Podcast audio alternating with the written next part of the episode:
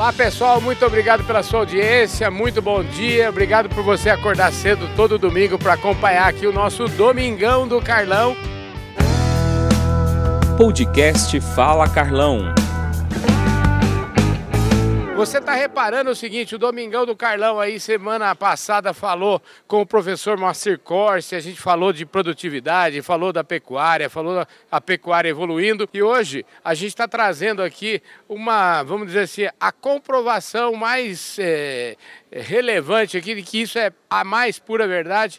Aqui do meu lado hoje o Leonardo Meneghetti Vieira, que é esse tipo de produtor rural que está fazendo a diferença no Brasil hoje e que com certeza vai fazer a diferença para o Brasil no futuro e que com certeza constrói esse futuro do Brasil. A gente tem falado também que a idade do produtor rural brasileiro é uma grande vantagem que nós temos, que o produtor rural brasileiro é muito mais jovem do que, por exemplo, o produtor é, rural nos Estados Unidos ou na Europa, enfim.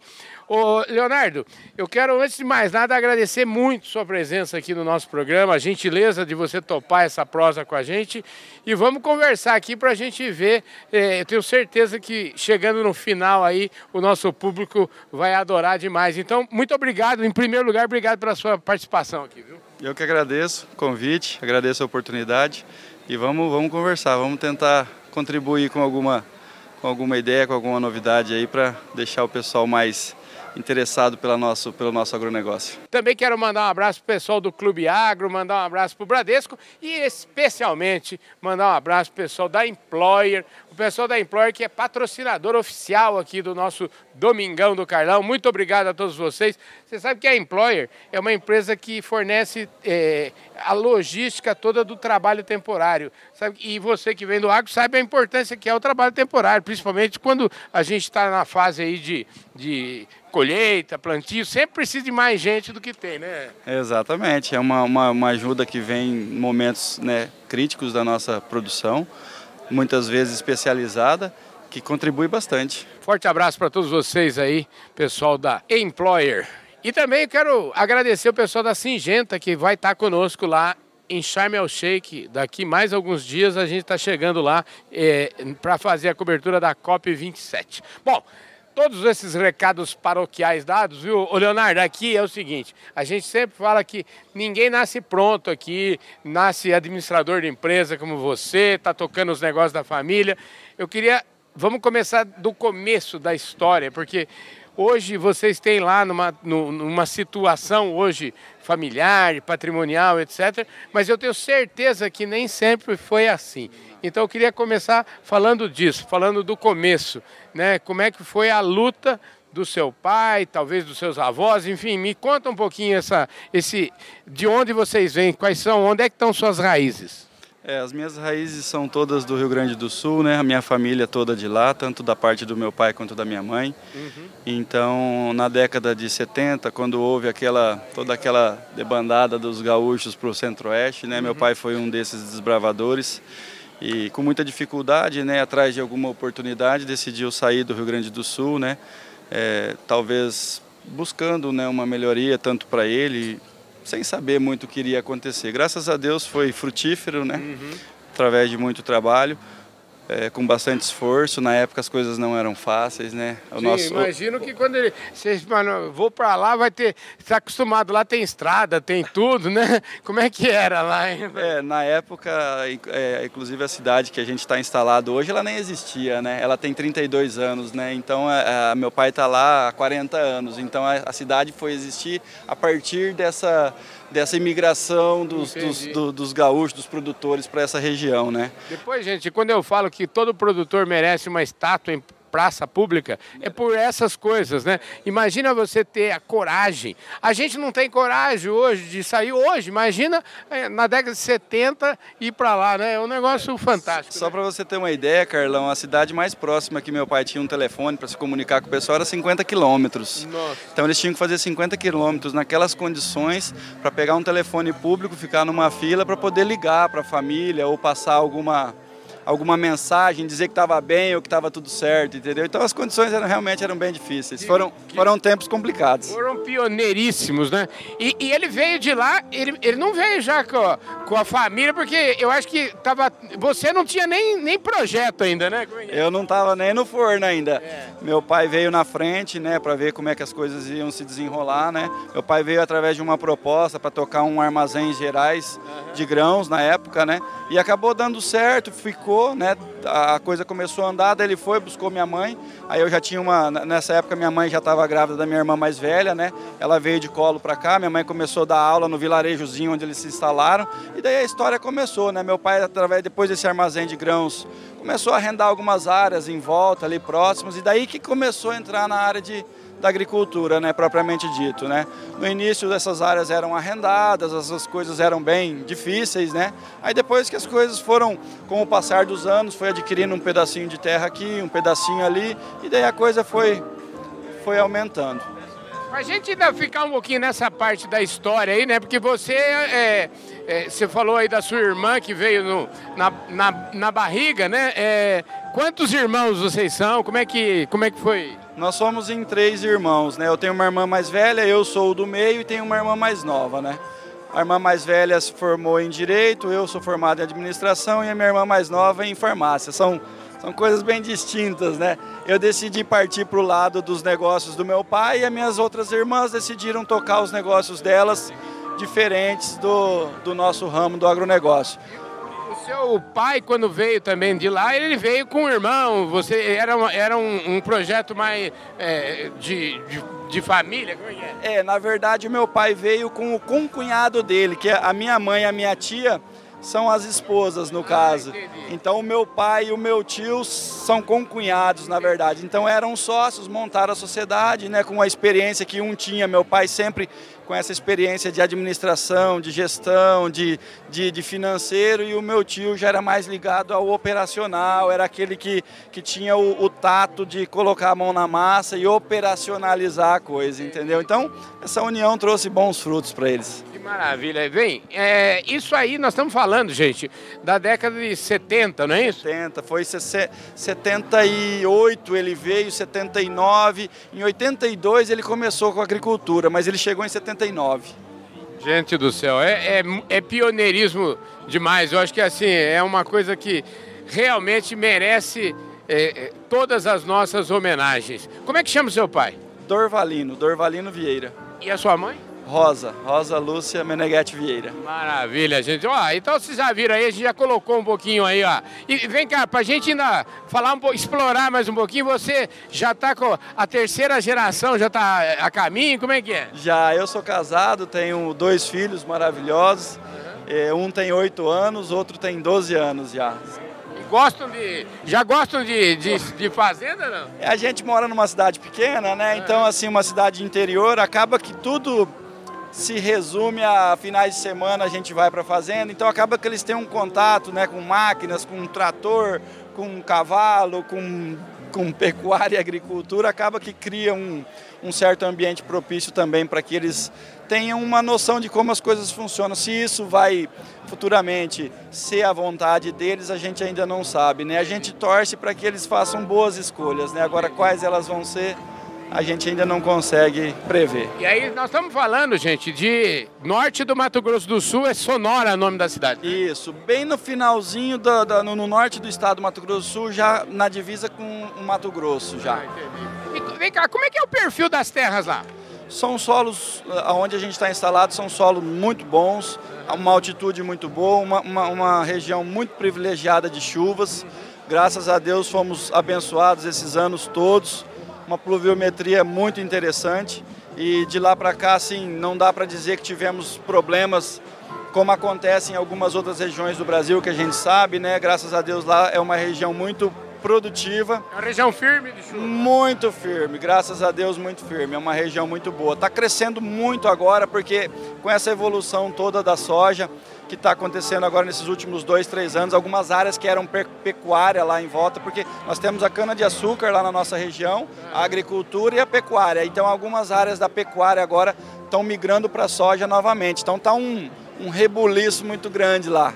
A valorização também das terras é muito grande. Né? Muito grande, muito grande, por conta de todo esse boom que a soja passou aí. Nós passamos aí de 2019 aí, de um soja aí na casa de 60, 65 reais, para hoje, 2022, aí um soja de 160, 180 reais praticamente, né? Então isso instiga muito aquele cara que tem um espírito empreendedor a tentar buscar uma, uma nova fonte de renda, né?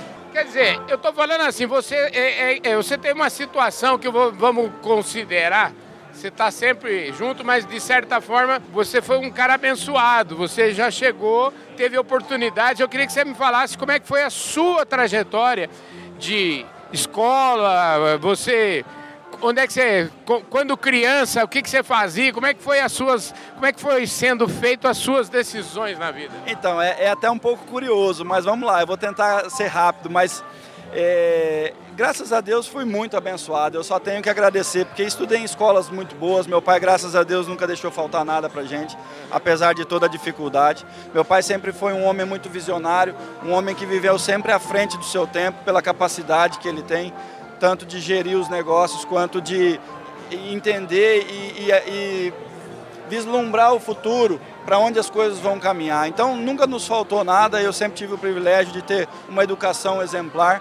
Mas no começo eu parti para o lado do futebol, comecei jogando bola na minha juventude. Não diga isso! Meu pai sempre gostou muito de futebol, eu, eu jogava bola. Não cheguei a ser profissional porque parei no meio do caminho, decidi quando eu vi que eu, tinha, eu teria que escolher entre o futebol e o estudo, que se eu jogasse bola eu não iria poder estudar como eu queria, aí pesou muito na minha consciência e eu decidi ficar estudando. Então você era mão de bola, hein? É, porque se você chegou a ter esse, essa dúvida é porque você era meio craque. Você jogava em que área? Como é que era? Na época era mais finão, né? Da, corria um pouquinho mais, né? Então até dava uns, uma, uma, uma, uma, brincada, vamos dizer assim. Mas não, não cheguei a ser profissional. Era um sonho que eu tinha de jogar bola, mas acabou que não se concretizou. Jogava no meio de campo, ah, dava umas cabeçadas ali no meio de campo ali.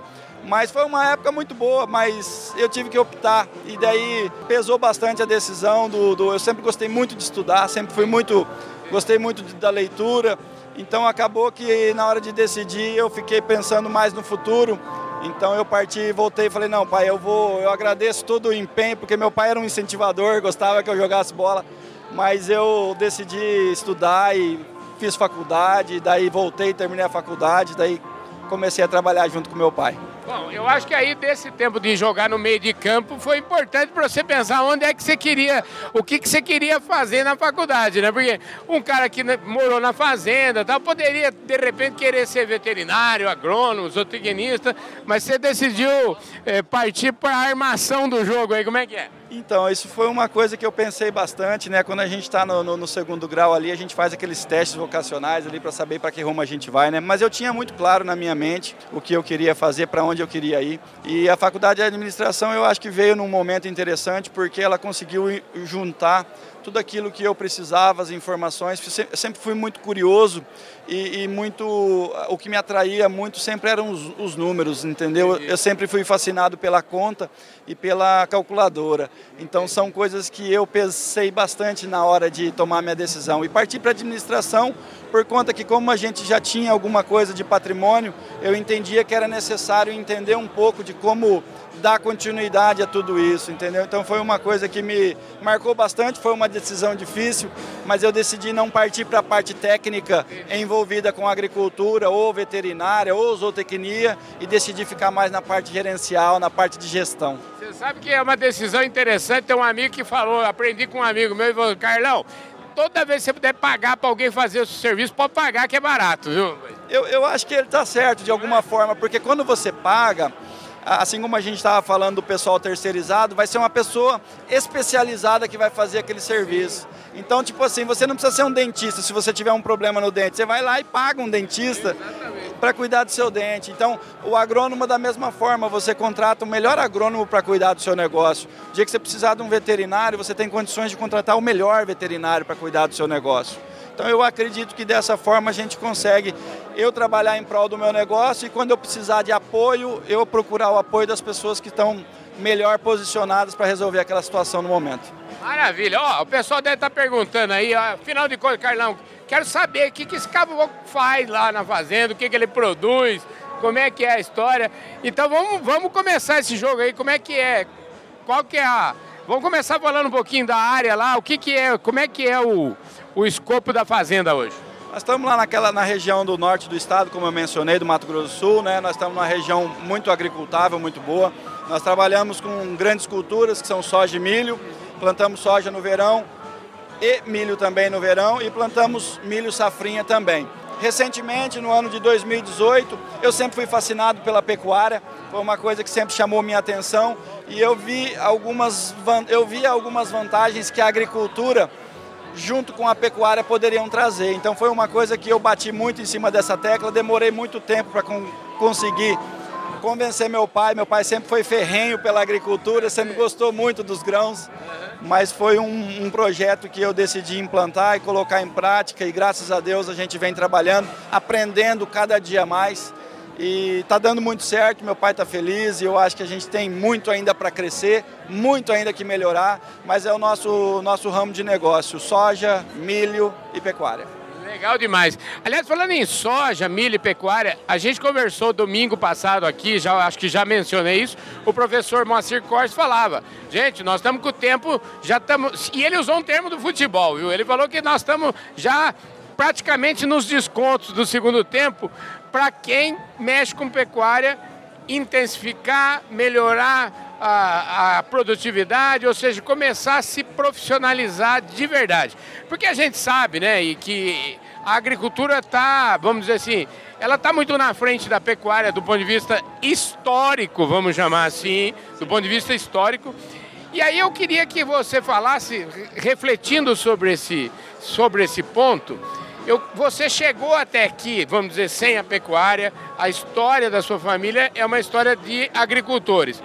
O que eu precisava saber, em primeiro lugar, é como é que é a agricultura de vocês, como é que, como é que são as escolhas, como é que é, como é que sempre foi trabalhada a agricultura. E depois disso, como é que é essa, o que que essa, o que que essa agricultura ensinou para vocês e o que que vocês enxergaram, que você fala, gente do céu, mas se a gente levar isso para a pecuária, a gente vai dar certo. Como é que foi? Me conta essa história. É que na verdade é assim, né, Carlão? A gente pega, a agricultura sempre teve bastante investimento. Então, quando se trata de bastante investimento, o seu cuidado com o negócio aumenta, né? Uhum. Então, a gente tem que se preparar muito bem. Talvez o que faltou para a pecuária nas outras décadas, 70, 80, 90, talvez tenha sido.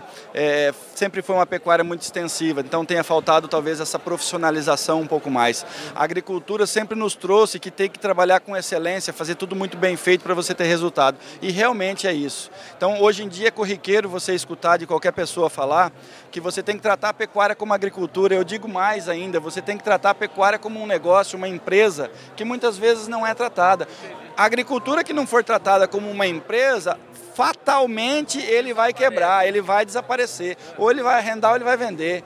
E é o que está acontecendo com as pecuárias hoje. Ou está passando para eucalipto, ou está passando para cana-de-açúcar, ou volta a ser soja, ou o cara tem que abandonar a atividade. Ou ele trata ela com o devido respeito e com a devida cautela com relação aos investimentos, ou ele vai passar ela para frente, né? Nada mais justo e, e, e oportuno essa segunda geração que está vindo agora com esse gás novo, não dizendo que a primeira geração não tem a capacidade para fazer isso, porque na verdade quem são os desbravadores? Construíram o patrimônio. Construíram todo. tudo. Então todo o mérito é deles. Nós, nós estamos aqui simplesmente para para é, dar um pouco mais de, de, vamos dizer assim, de gás, dar um pouco mais de profissionalização para esse negócio, trazer um pouco mais de ideias, alguma coisa que a gente aprende na faculdade, que a gente aprende nos cursos que a gente vai, para tentar unir com todo esse conhecimento adquirido, essa experiência adquirida, com alguma novidade para trazer para rentabilizar o negócio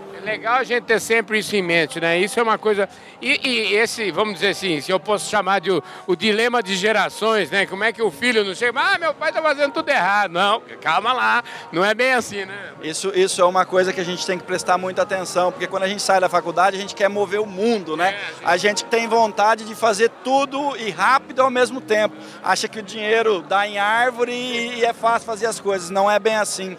É preciso que o jovem tenha consciência e cautela e paciência para que entenda que as coisas têm que ser feitas gradativamente, Primeiro, através de muito estudo, muito planejamento. Segundo, que tem que ser gradativo. A mudança ela tem que ser constante, ela tem que ser gradativa e constante. É, você não muda o mundo da noite para o dia. A gente escutou nas palestras aí que para você fazer uma fazenda deixar ela como ela deve ser, ela totalmente transformada, leva aí de 5 a 8 anos, isso é, é, verdade. Você não constrói a fertilidade de um solo num ano só.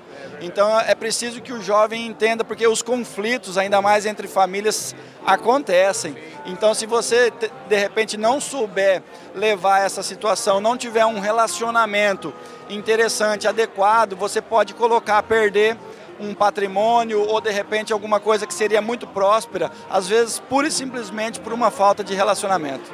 Maravilha. Deixa eu te falar, milho, soja, a gente, sei lá, plantou em setembro, outubro, novembro, é, ali para março, abril, a gente já sabe o tamanho do nosso do nosso resultado, ou até antes, até. Aí você vai para uma atividade, a pecuária, uma atividade que, vamos dizer assim, no melhor dos mundos aí, o melhor dos mundos, um animal vai ser abatido com dois anos, mas se você fizer ciclo completo, tem que ter a vaca que vai criar e tal. Então é um, é um ciclo completamente diferente. Você, como você falou, você não é nem veterinário e nem agrônomo, agrônomo ou zootecnista, mas é um administrador, um homem dos números.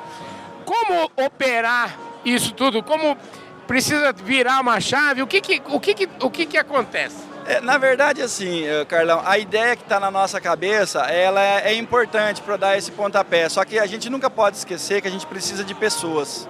Então a equipe é muito importante. Então quando eu decidi entrar na pecuária, eu tive que me cercar de boas pessoas, de uma assessoria é, é, é, que foi muito importante nessa transição, porque eu não tinha esse conhecimento da pecuária.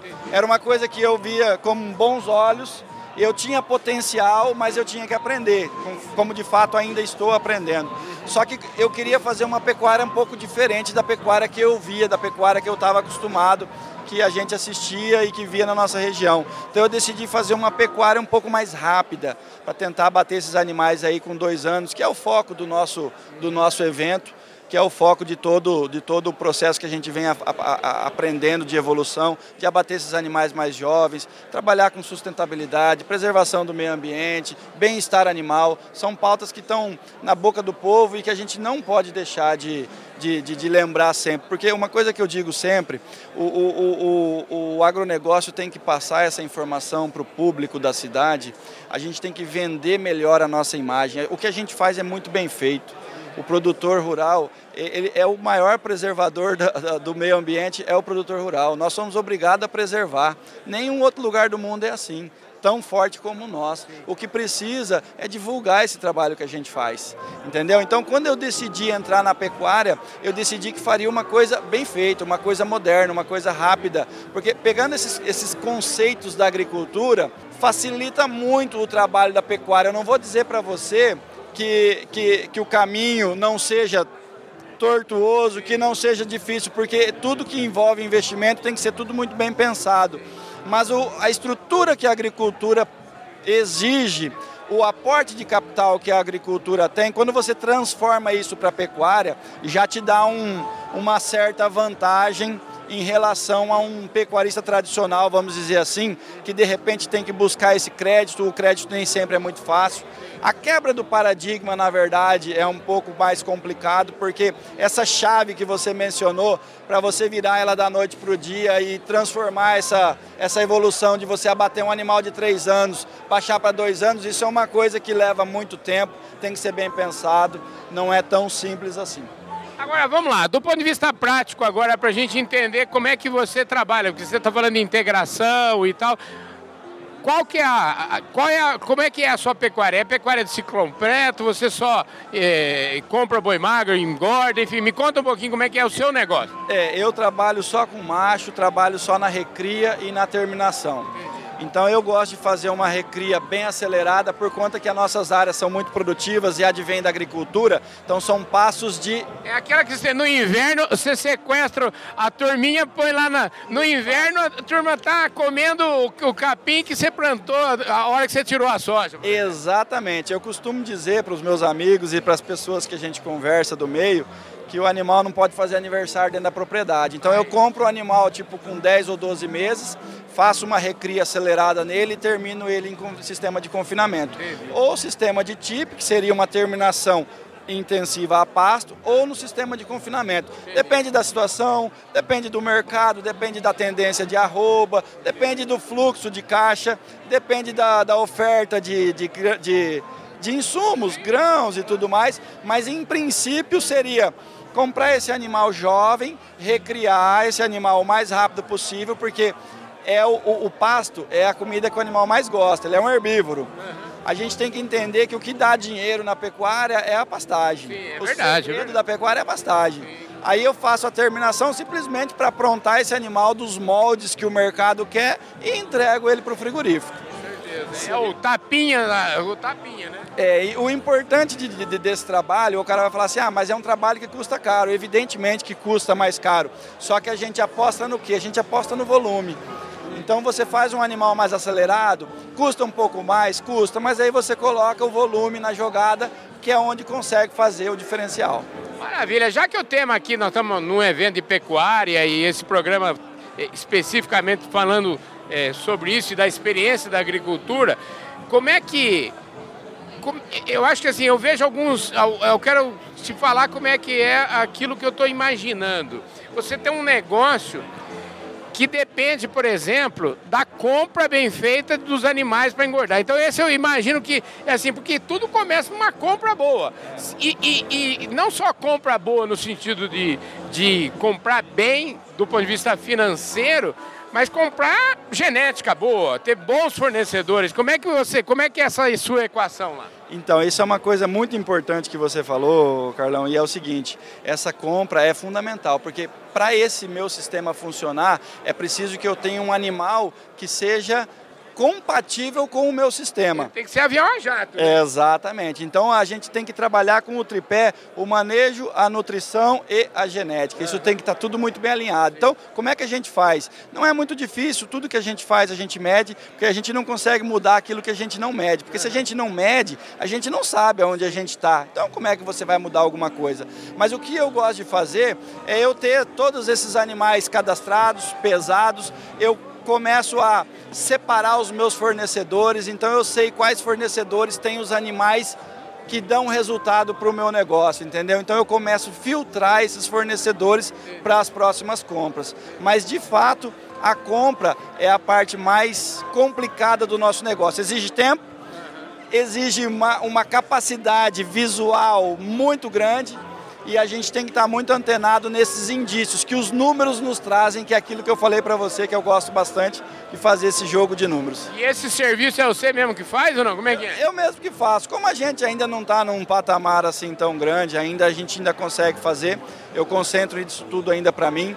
Trabalho com alguns sistemas operacionais para poder, alguns softwares para poder me ajudar nessa gestão. Ainda está sendo dessa forma, dessa forma a gente ainda está conseguindo. Não sei para que rumo as coisas vão, vão rodar, mas é, por enquanto é dessa forma que é feito. Quantos, eu não sei se eu já, acho que não perguntei ainda, mas você está matando quantos bois lá por ano? É, o meu objetivo sempre, eu comecei em 2018, meu objetivo era matar 500 bois, eu fui aumentando é, de 500 em 500, hoje eu estou abatendo na média aí de 2.500 animais por ano.